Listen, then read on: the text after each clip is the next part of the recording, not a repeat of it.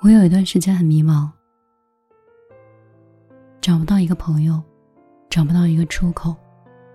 以前做电台的时候，总是希望自己是一个可以让你们安放情绪的地方。后来发现，当生活中的重担和压力越来越多的时候，我自己都无法自救。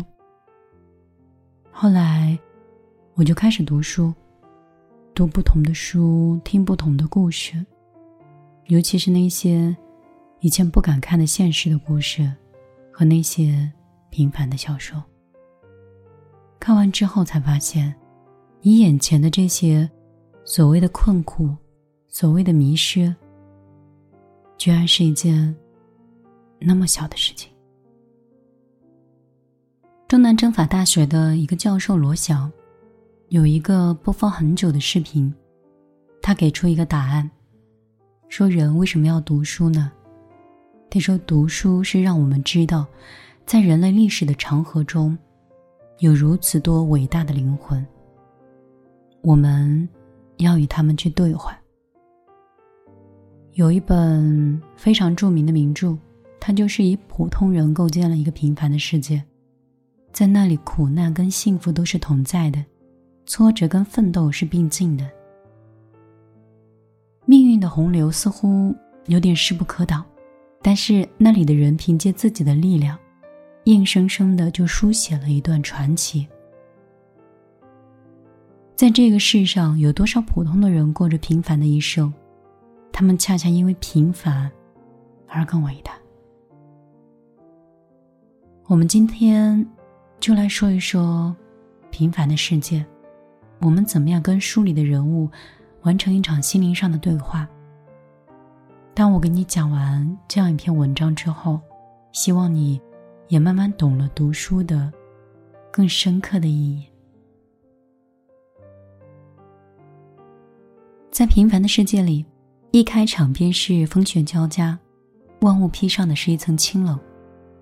在一个县立的高中，一个热闹非凡，学生们都排着长队。等待打饭的时候，一个男生呢，就躲在墙角，在那里张望。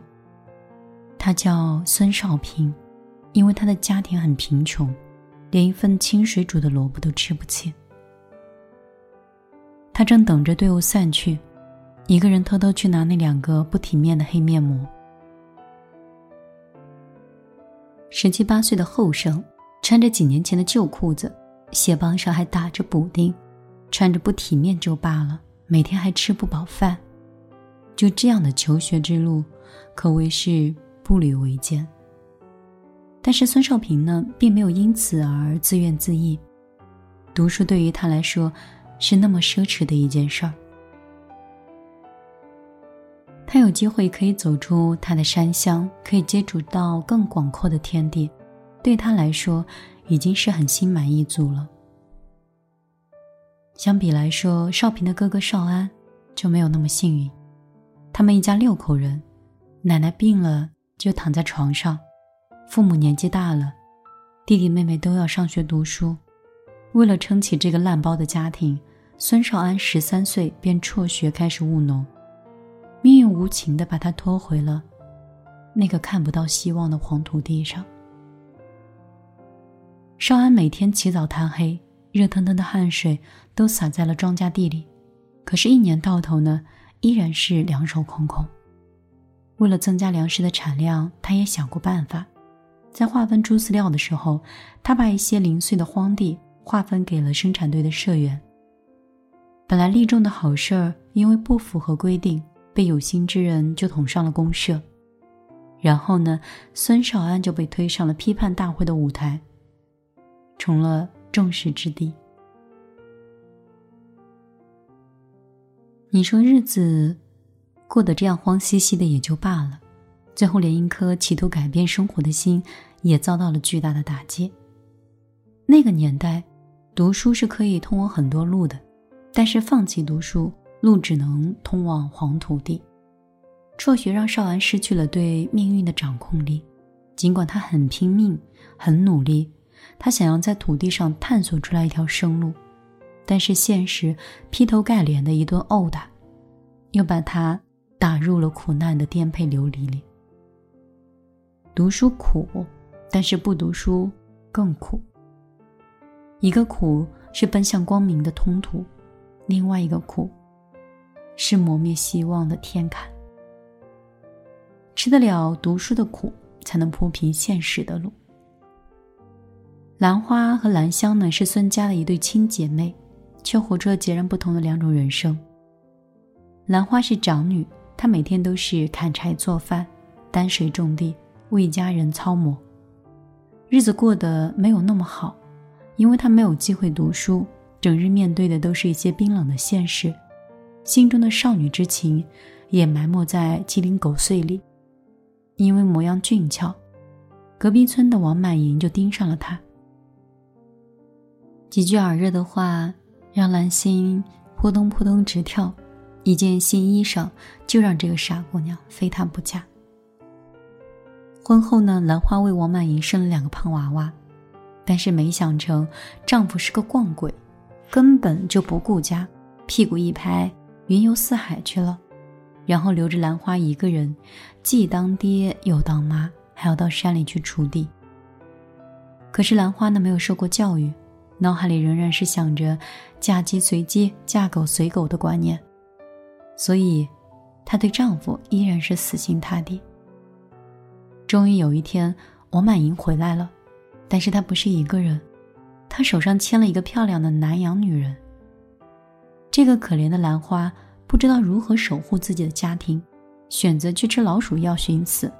幸亏弟弟少安及时赶到，保住了他的性命。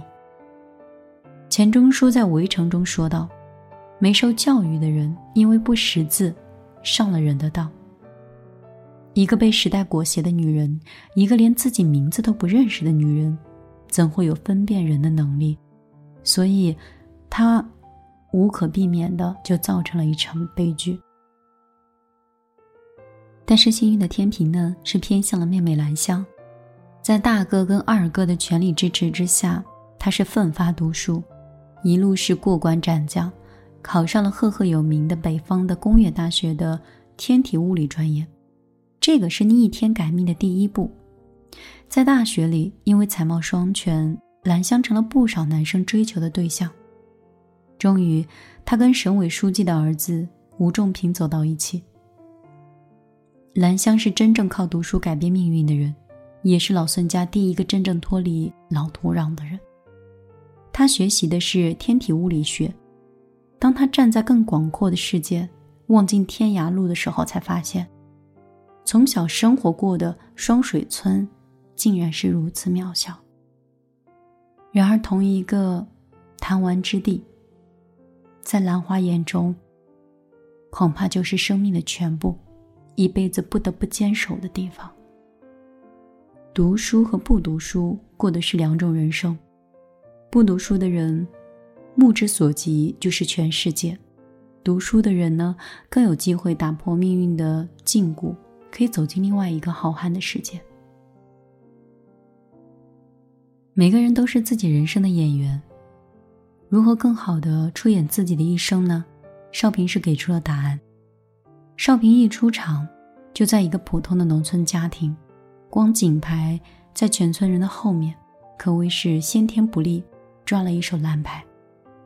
每天是吃着黑面膜，穿着打补丁的衣服。现实生活是如此的困顿，好在他有一个避风港，那个就是读书。他经常一个人躺在村子里打麦场的麦秸上，废寝忘食的看书。物质是如此的贫瘠，他走在精神的世界里，贪婪的酣畅赶路。为了生计，少平是背井离乡来到黄原城，在东关桥头的一个劳务市场去揽工活。他等待着包工头买他的力气。他被招到了一个建筑工地当小时工搬石头，一百多斤的大石块压在脊梁上，双腿都打颤，汗水横流，泪如牛马，比向山顶推石头的西西弗斯还要辛苦。没过多久，少平的脊背的肉就开始皮破肉绽。就像是有火在背上灼热一样。他竭尽全力的劳作一天之后，只换来了一块五毛钱，于是他不得不拼命的攒钱，因为父母要生活，妹妹要上学。大哥孙少安放心不下弟弟，特地跑过来去看少平。到达的时候，工地上已经是暮黑时分。少安走进了一栋建设中的大楼，里面一片漆黑，走廊的尽头有一处光亮。等他走近的时候，眼泪禁不住夺眶而出。他看到弟弟正趴在一堆破被褥上面，用一根蜡烛的微光在看书。最让他触目惊心的，是弟弟的脊背，青紫黑店，惨不忍睹。路遥说：“书把少平从沉重的生活中拉出来，使他的精神不至于被劳动压得麻木不堪。通过不断的读书，他才有可能对自己所处的困境和困苦有更高意义的理解，甚至也会让。”他自己变得心平气和的去对待欢乐，还有幸福。读书是抵御苦难的壁垒，更是治疗一切的良药。圣经中有这样一句话：“人为富人所生，日子短少，多有患难。出来如花，又被割下；飞去如影，不能存留。”既然人生在世，苦难无法避免。何不通过读书去修建一个休憩的港湾？每当身体劳累了，心灵受伤了，就回到那个小世界去疗愈，给自己充电。我听过这样一句话啊：没有一艘非凡的战舰能像一册书籍，能把我们带到浩瀚的天地。你没有办法达到的地方，文字可以载你过去。你无法经历的人生，书可以带你相遇。那些读过的书会一本一本的充实你的内心，让虚无单调的世界变得五彩斑斓。那些书中的人物会在你深陷生活泥潭的时候，轻声的呼唤你，用他们的心怀梦想和不亢不卑的故事，去激励你抵御苦难，勇往直前。晚上好，我是米粒，很高兴今天依然可以在米粒的听见花开和你遇到。十年前的米粒和十年后的米粒在思想上有很多变化，但是我第一次接触电台的时候还是中学，提起中学，再到我做了将近十年的主持人，也就是说，在二十年的时间里。通过读书，通过电台的阅读，通过听书的习惯，我发现我的这些阅读对我的人生有很大的改变。首先，第一点，阅读让我变得内心更加坚强。我知道什么是对的，知道什么是自己可弃的。弃是放弃的弃。在生活中，很多人都说，米粒是一个观点和见解都很清晰的人。这些所谓的清晰和逻辑严谨，其实大多都是读完书之后，你自己更了解你自己，更懂得你的需求，更可以通过现象去看到本质。当取舍和加减法做得很好的时候，其实你整个人会很轻松。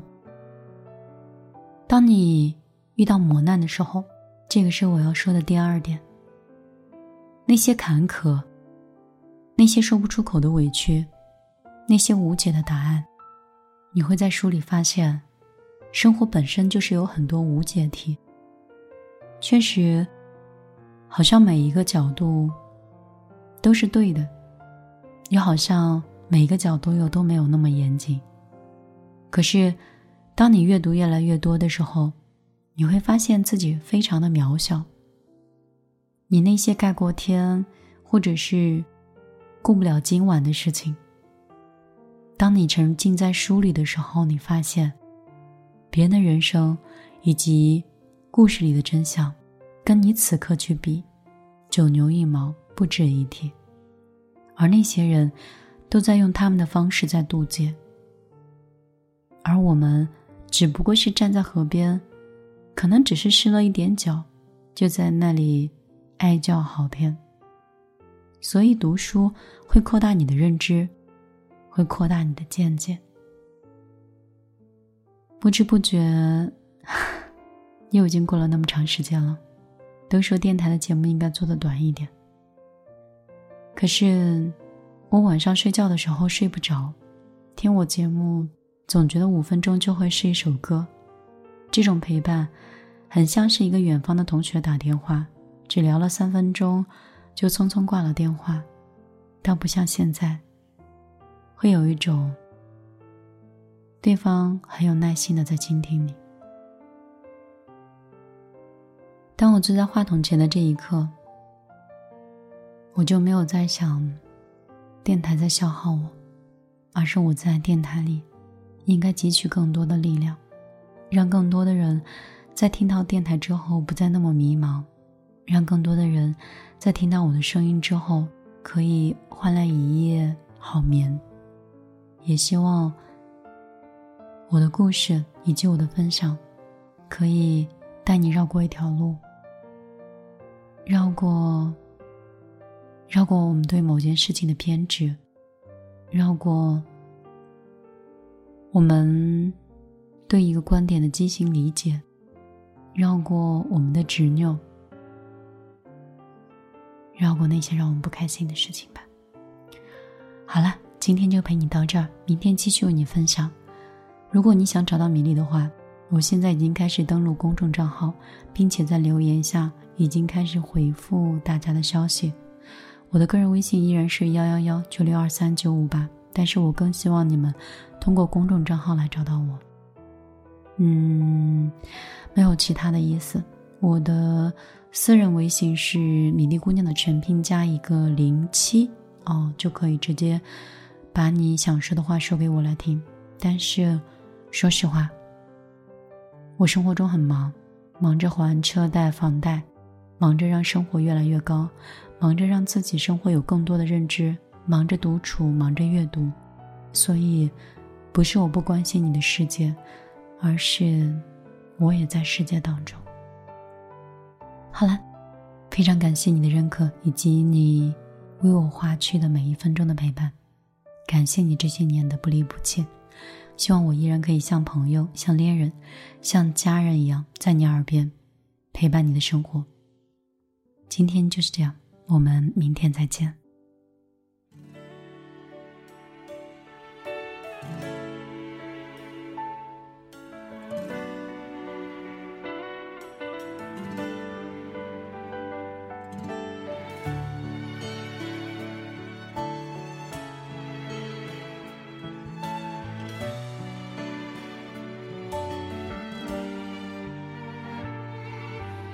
有些时候，你怀念从前日子，可天真离开时，你却没说一个字。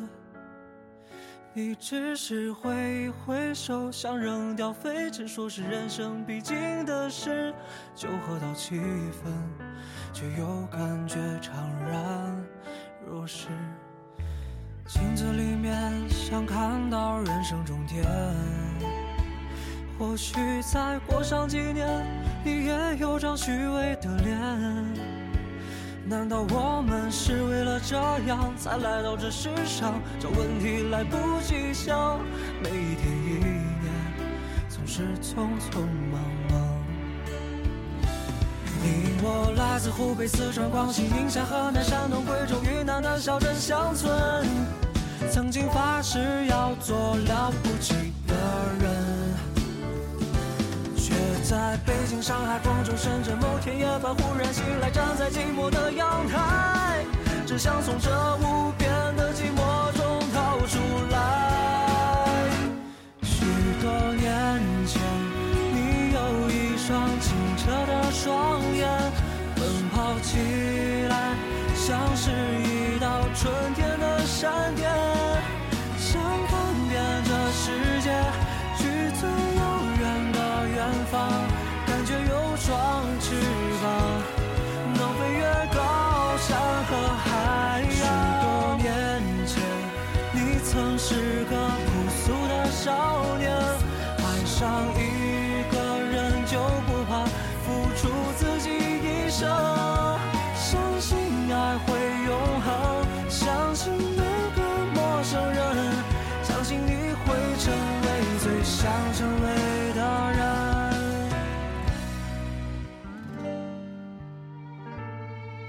习惯说谎，就是变成熟了吗？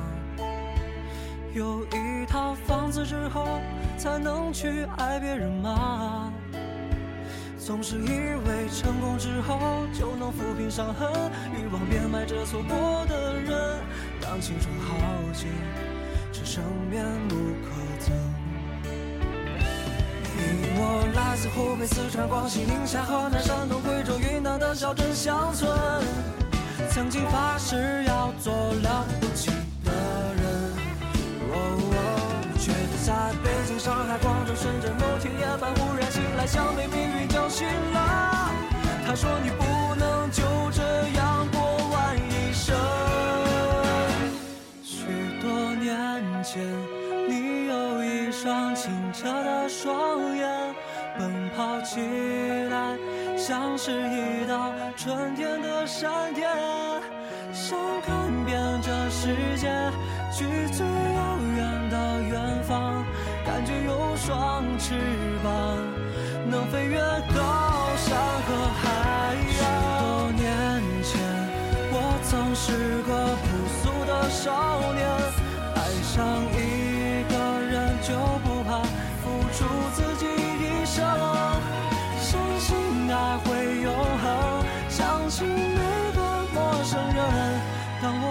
世界初相见当我曾经是少年。